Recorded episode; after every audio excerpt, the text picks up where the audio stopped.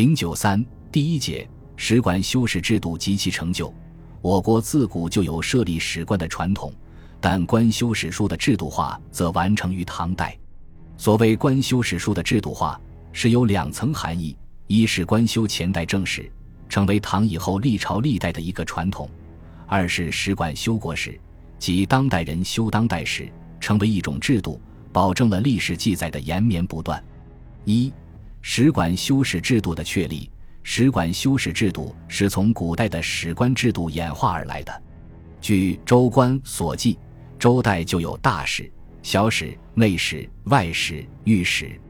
五史的执掌范围很广，不仅掌管纪言纪事，而且兼有政治和宗教方面的职能。汉武帝时设立太史令，仍是以著述为宗，而兼掌历象、日月、阴阳、管束。到魏明帝太和年间。在中书省设著作郎，则专掌修史。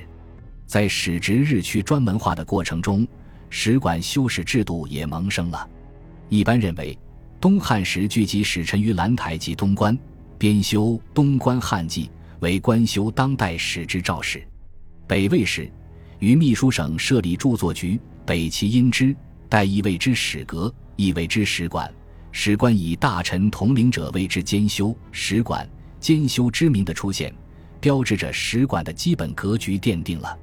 唐朝建立之后，贞观三年，唐太宗于门下省设置史馆，使其成为职官体制中固定的常设机构，同时确立了以宰相兼修国史、修撰官由他官兼任的史馆组织原则，标志着史馆修史制度正式形成。史馆修史制度是对私人修史的否定。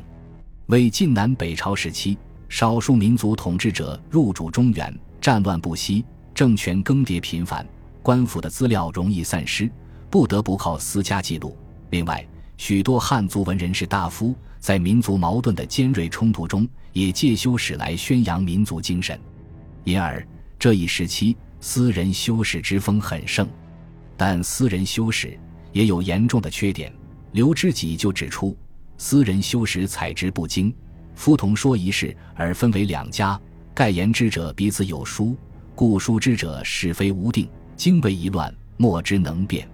私人修史占有的第一手文牍材料有限，因而不得不采自传闻，历史记载的准确性就较差。隋唐国家统一，政权稳定，私人修史之风已不适应时代的需要。隋文帝开皇十三年，就下令。人间有传记国史、臧否人物者，皆令禁绝。禁绝私人传记国史的同时，隋文帝还下令让王绍与辛德元、刘炫、刘超等同修国史。在隋炀帝大业两年，王绍死之前，完成了陆开皇仁寿十世的《隋书》八十卷。唐太宗则更将史馆移于禁中，宰相兼修，重其职而密其事，史馆掌修国史，成为国家制度。史馆专修国史制度与私人修史相比，孰优孰劣？历代史家的看法并不一致。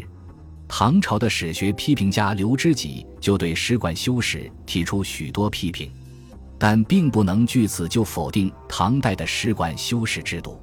从史学本身的特点而论，编撰史书能否取得较高的成就，主要取决于两个因素：其一，资料条件；其二。修史人员的素质，若论到集体修史，还要考虑人员的组织是否得当。尽可能的占有详尽的资料，是史书编撰的一个基本前提。而对于修当代史来说，资料条件如何就更为关键。史馆修史的资料来源，主要是靠国家有关制度来保证的，具有明显的垄断性特点。唐代使馆修史的资料主要有三类。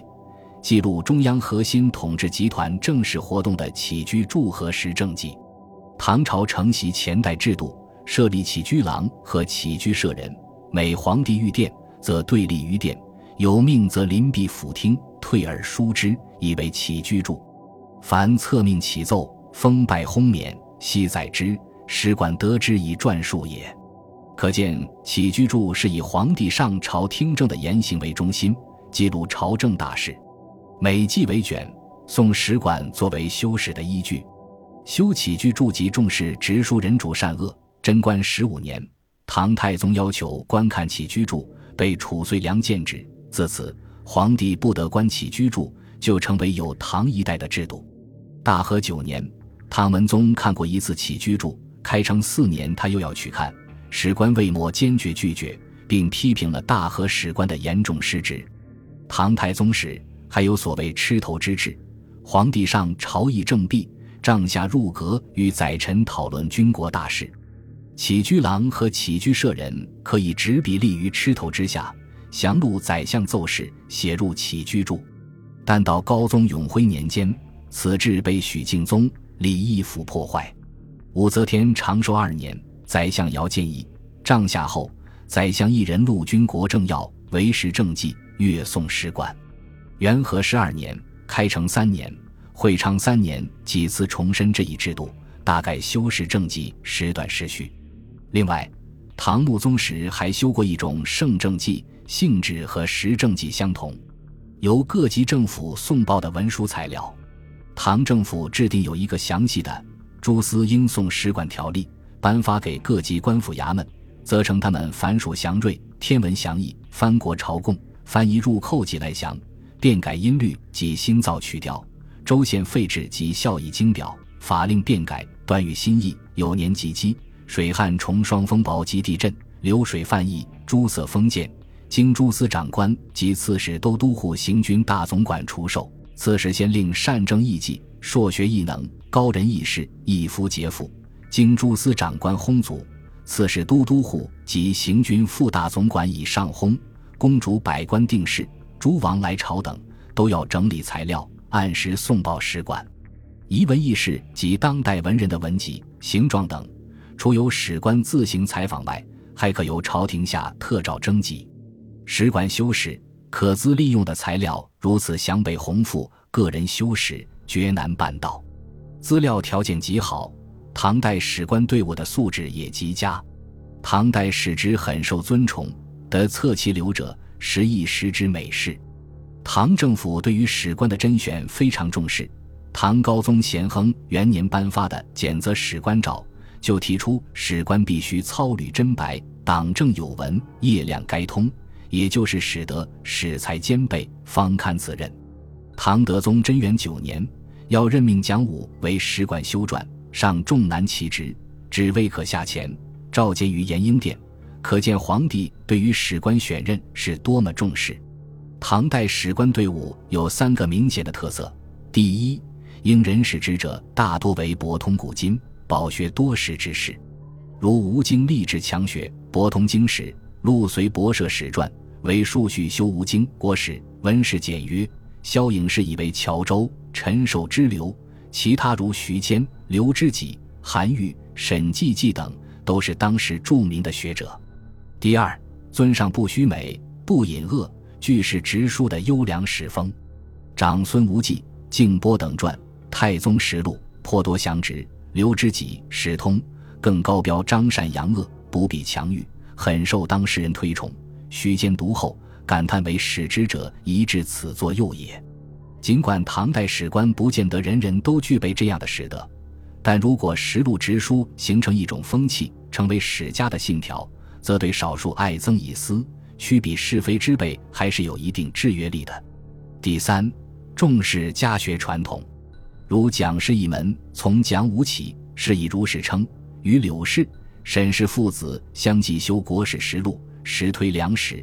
经师云蒋氏日历，士族迷不加藏。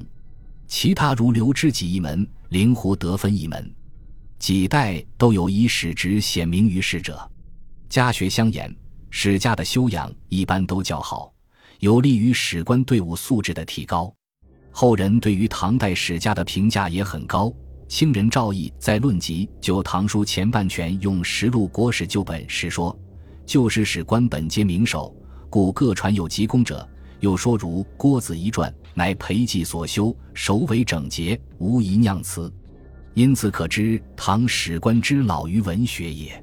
虽然唐代史官队伍中不乏尸位素餐、平庸无能之辈，但就其主体来说，素质还是优良的。最后，我们来考察唐五代史馆的组织。唐五代史馆按照宰相兼修、修撰官由他官兼任的组织原则，其人员配置由兼修、修撰人员以及典书手、楷书手、亭长、掌故、装潢职、熟纸匠等各种辅助人员构成。监修的职责是对修史工作进行督促和审查，引荐史馆的修撰人员。唐代前期，监修之职不专任，如景隆中、宰相季楚讷、杨再思、宗楚客、萧志忠四人同时监修国史。但到唐代后期，这种情况有所改变，一般宰相常以一人监修国史。宋代，监修国史只设一人，就成为定制了。可见，唐代史馆制度还处于不断完善的过程当中。唐初设历史馆时，史馆修撰人员多以他官监修国史，也聘用职位较低但有史才的人为职管，参加编修工作。监修国史的官员，其本职一般都较显重，有的虽贵为宰相，仍兼修国史。实际上，许多人虽有修国史之名，而无修国史之实，所以天宝时。便设立了史馆修撰。唐代宗大历年间，进一步规定了史馆修撰的名额。唐宪宗元和四年，根据监修裴寂的奏请，登朝官领史职者，并未修撰；未登朝入馆者为直管。修撰中以一人官高者判管事。判管事者职责，据五代会要修史官所记，自除修撰外，因馆中著述及诸色公事。都专主掌，即负责馆中的日常事务。史馆修撰、直管是史书的具体编修人员。史馆有修撰任务，他们每人各负责撰写一部分，责成史工。长庆三年，兼修国史杜元颖在一份奏书中说：“臣去年奉诏，各具建在史官，分修宪宗实录。今原沈传师改官，若更求人，选择非议。”沈传师当分，虽搜罗魏州，条目纲纪，以粗有序。其沈传师一分，福望乐就湖南修毕，先送史馆，与诸官详考，然后文奏。数史官业则成，有始终之效。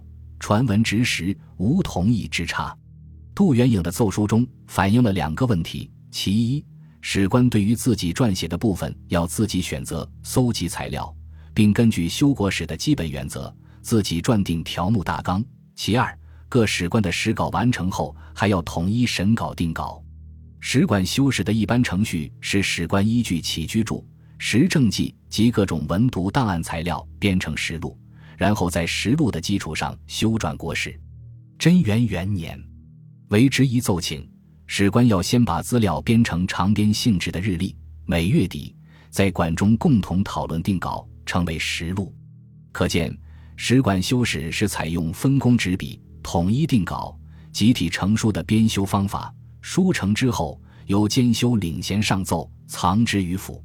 综上所述，唐代史馆荟萃当代史界精华，组成修撰集体，利用资料上独特的优越条件，修撰人员责成施工，分工合作。这是修撰国史的一种较好的方式，它具有私人修史所不可比拟的优势。当然。唐五代史馆制度也还存在一定的局限，如史馆通缉进门，修史要体现当权者的意志，避讳回护在所难免。史书的命运又常受政治风云变幻的影响。此外，唐代史馆监修的职责只限于对修史的监督和审查，对于史书不负刊学之责，不尽全配之礼，刘知基称之为不符合总领之意。用我们今天的话说。唐代的监修还不是修书的主编，对于一个修史集体，这不能不是一个缺陷。本集播放完毕，感谢您的收听，喜欢请订阅加关注，主页有更多精彩内容。